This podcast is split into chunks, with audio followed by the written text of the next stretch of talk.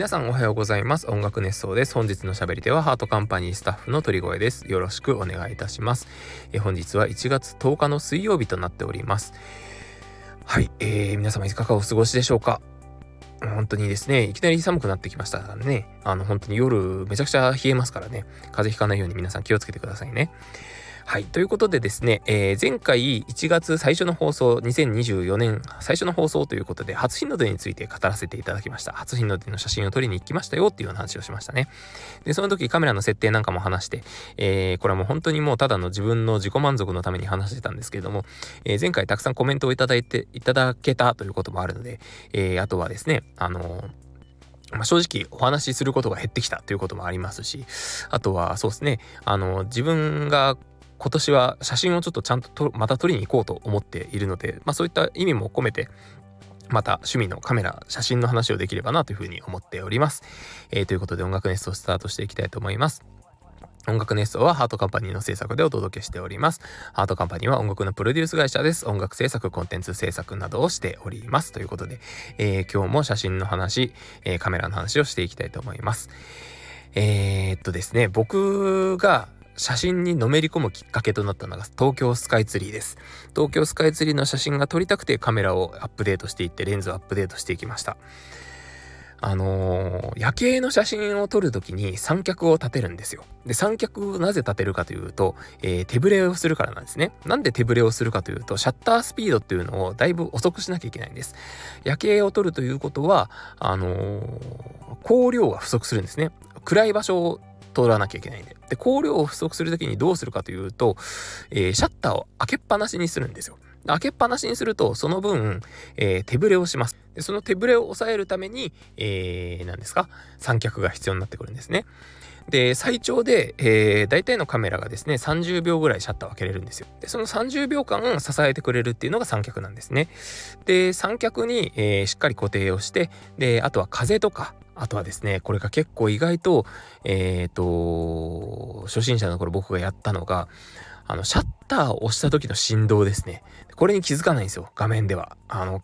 背面の画面では結構気づかない時が多くて、で、それを、えー、何で防止したかというと、えー、2秒タイマーって言われるような手法であったりとか、まあ、2秒のタイマーを使ってシャッターを、シャッターのボタンを押した時から、えー、2秒後にえー、シャッターが切れるというような、あれですね。あのー、魔法のような機能なんですけれども、であったりとか、あとはリモートスイッチですね。えー、ケーブルをカメラに挿して、でそこでスイッチを押すことによって、えー、シャッターが切れるというような代物です。で、そういったものを駆使して、えー、夜景を撮るんですけども、夜景は基本的に、えー、設定で言うとですね、あの、マニュアルモードで撮ります、僕は。で、マニュアルモードで撮って、えー、まあもちろん周囲の明るさにもよるんですけれども、20秒から30秒ぐらい録音します。で、シャッター開けっぱなしにするんですけれども、えー、F 値はですね、えー、景色を撮る場合、夜景の景色を撮る場合固定して、えー、スカイツリーを撮る場合はですね、F 値がですね、9から11ぐらいで僕は、あの設定してましたね。えカメラによると思うんですけども、本当に11、13、10、そうですね、16ぐらいになってくると、ちょっとずつ、あの、いわゆる眠くなるっていうような現象が起きてきます。えちょっと線がですね、もやっとしてくるんですよ。で、それがいわゆる眠くなるっていうような言い方をするんですけれども、えー、だから僕は11ぐらいのちょっとパリッとしたような、えー、表現が好きでしたね。で、なので F 値は11で、えー、シャッタースピードは開けっぱなしにするということなので、えっ、と、えー、感度は、えー、ISO 100というのに固定しました。えー、もちろんその限りではないんですけども、だいたい ISO100F11、えー、20秒から30秒っていうのが僕の基本の設定でした。で、あと、それにプラスして、えー、っと、重要になってくるのが、色温度っていうやつですね。で色温度のケルビンと言われるような数字なんですけれども、これを2600、700にするか、もしくは3200にするかで、大体絵が変わってきます。えー、青系に近いか黄色系に近いか、えー、寒々しいというか、こう、建造物らしいなんていうんですかね、えっ、と、佇まい。ギラッとした佇まいを表現するのであれば、えー、ケルビン数を下げますし、温かみを出すときはケルビン数は上げますね。えー、青みをがかった写真にするか、黄色みがかった写真にするかっていう感じですね。で、あとはもうあのスカイツリーの場合はですね、えー、ライティングといっていろんな色があるので、それに合わせて、えー、色の補正をかけてあげたりだとか、まあそういうことをしてましたね。まあ、本当にスカイツリーには本当にたくさん写真のことを学ばせてもらいました。あの、三脚を立てて、えー、シャッターを切って、で、構図が決まらないとですね、どうしてもうまくいかないんですよね。で、スカイツリーって面白いのが、見る角度によって斜めに見えたりするんですよ。で、それがどうしても気持ち悪くてですね、えー、なんかこう、なんて言いますかね、構図を決めるときに、縦線と横線を意識して決めるんですけれども、それが垂直方向、水平方向であるかどうかっていうのがすごく大事になってくるんですよ。で、あとはその他の要素ですね。えー、いわゆる三分割構図って言われるような縦三分割、横分三分割にした時にバランスよく収まっているかどうか。で、その他の要素っていうのが綺麗に収まっているかどうかっていうのが、えー、結構大事になってきたりするんですね。まあそうやって、あの、三脚を立てていろんな場所で写真を撮らせてもらってスカイツリーで僕は学んだんですけれども、で、その後ハマったのが飛行機写真なんですね。あのー、本当に尊敬する飛行機写真家の方がいらっしゃるんですけれども、その方の動画を YouTube で見た時に稲妻に打たれたような感覚を覚えまして、まあ、その方に憧れるが、憧れてしまったがゆえに、えー、その日の仕事終わってですね、まだ前の職場にいたんですけども、その日の仕事終わって、カメラをですね、えー、家に取りに帰り、で、そのまま羽田空港に行って、で、全然僕知識もなかったもんですから、羽田空港その時間帯にはもう第3ターミナルの国際線しか空いてないんですよ。で、やっぱり夜の離発着って少ないですから、えー、離発着が取れるわけもなく、で、駐機されてる飛行機が、えー、フォンフォンと、あの赤いですね、えー、アンチコリジョンライトって言ってですね、あの真ん中、上と下についてる赤いライトがあるんですけれども、えー、衝突防止灯って日本語で言うんですけども、それの写真、それが光ってる時の写真が撮りたくて、めちゃくちゃくちゃシャッター切るんですけど、タイミングがなぜか合わないんですよ。結構長めに光るんですね。えー、ボーイング787とか結構長めにふわーって光るんですけども、それでもうまく撮れない。悔しいっていうので、えー、羽田空港に通い始めて、えー、写真を撮る日々が始まったわけです。まあそんな感じでですね、飛行機写真まで、えー、のな道のりをですね、ちょっと軽く話させていただきましたけれども、えー、夜景を撮るときに、あのー、あ、その、最初の話題に戻りますけど、夜景を撮るときに、えー、ぜひ皆さんに試していただきたいのが、あのー、広角レンズでですね、えー、広めに撮るというような感じですね。あとは、そうですね、あのー、望遠レンズでぶち抜くっていうのも楽しいかなというふうに思いますけど、まあ、そんなですね、えっ、と、基本的な夜景の撮影っていうのは、本当に設定さえうまくいけば、え誰でも意外と撮ることができるので、えー、三脚を片手にですね、えー、ぜひ夜の街をうろついていただければなというふうに思っております。はい。ということでですね、えー、前回たくさんコメントをいただいておりましたので、そうだ、前々回もコメントいただいてましたね。前々回から、あの、年末の放送からお返ししていきたいと思います。はい。それでは、えー、まず最初、ママリプトンさん、おはようございます。おはようございます。早いものでもう今年最後の放送ですね。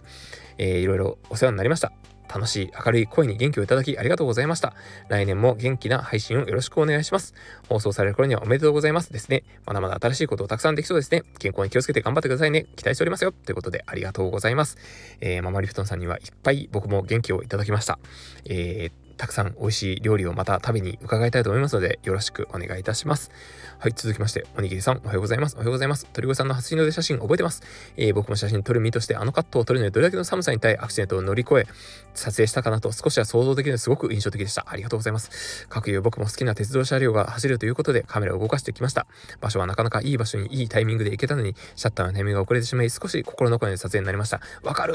来年こそは文句なしと自分で言えるくらいのカットで出会えることを祈ります。えー、鳥越さんの写真も楽しみにしていますね。それでは年内最後の鳥越エンドということでありがとうございました。いや、そうなんですよ。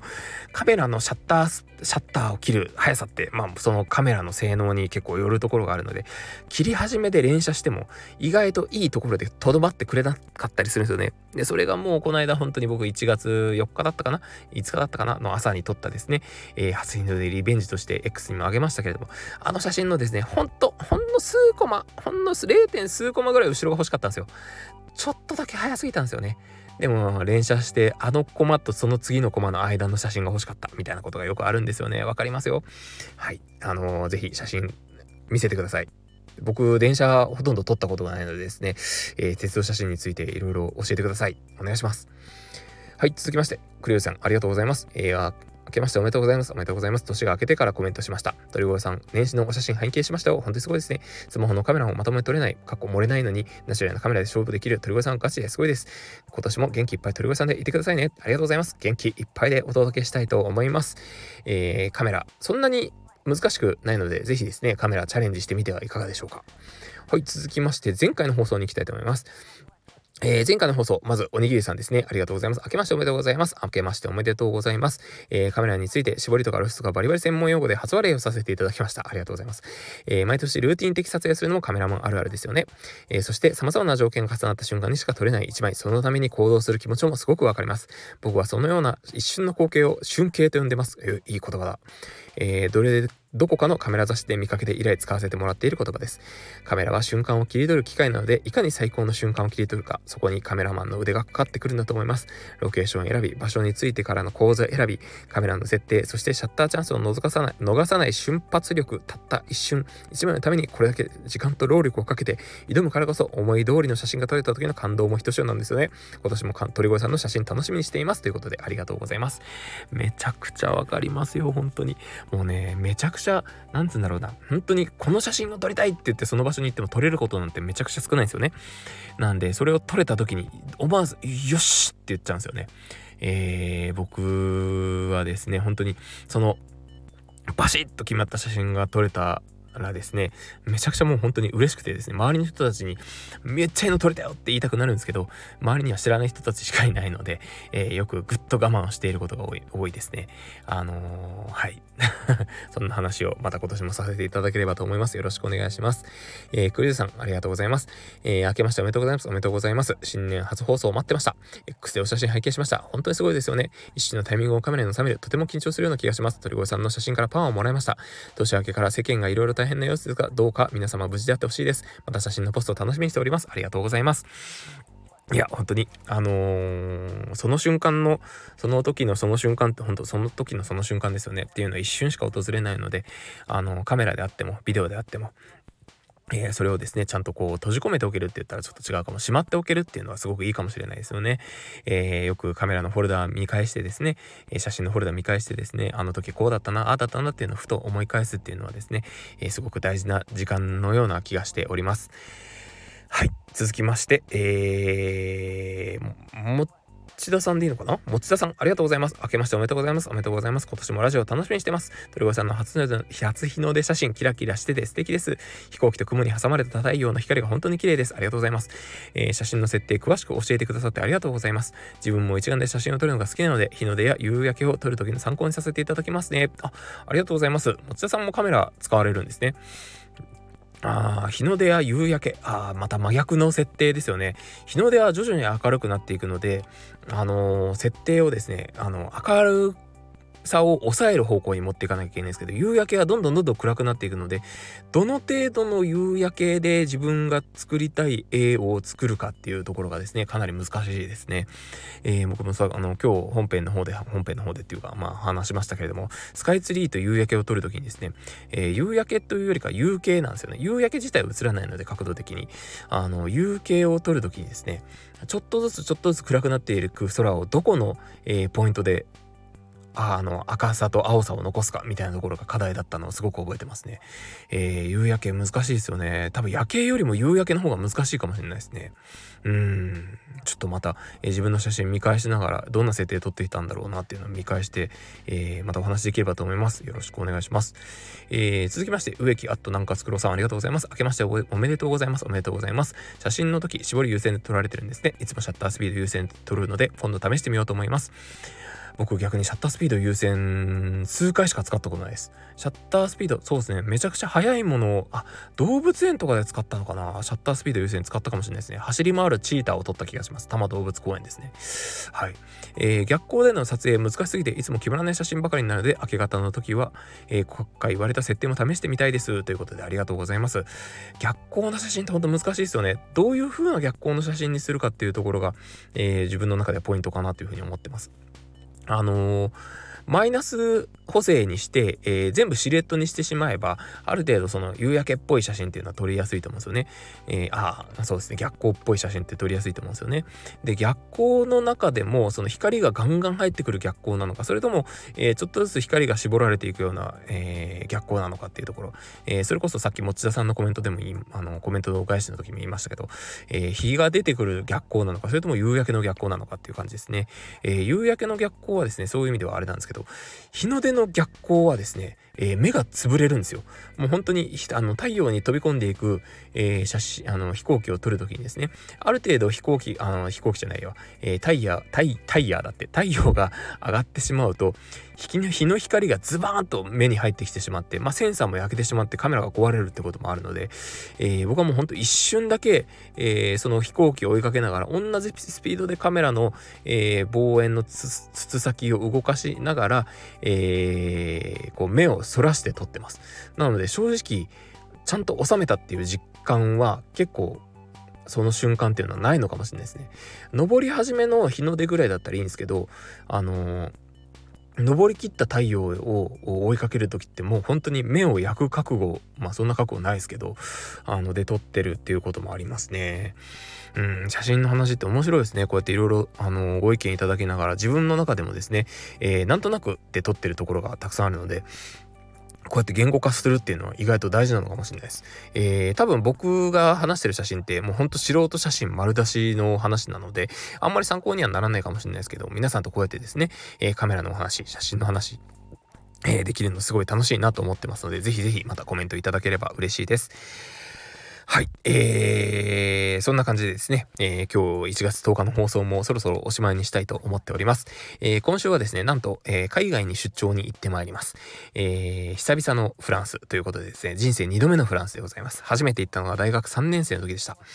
えー、ストラスブールという街に行ったんですけれども、えー、フランスの、えー、端っこの方なんですかね、え正直どこにあるかよくわかってないです。え今回はですね、えフランスのど真ん中に行くということです。ど真ん中っていうか、その、中心地ですね、えパリですよ。おシャンゼリーゼですよ。楽しみですね。え出張ということで、えなかなか自由な時間もきっとないという感じだとは思いますけれども、えパリの街並みを楽しみに行ってこようと思います。ということで、次回の放送もお楽しみに。以上、鳥越でした。いきます。せーの、鳥越エンド。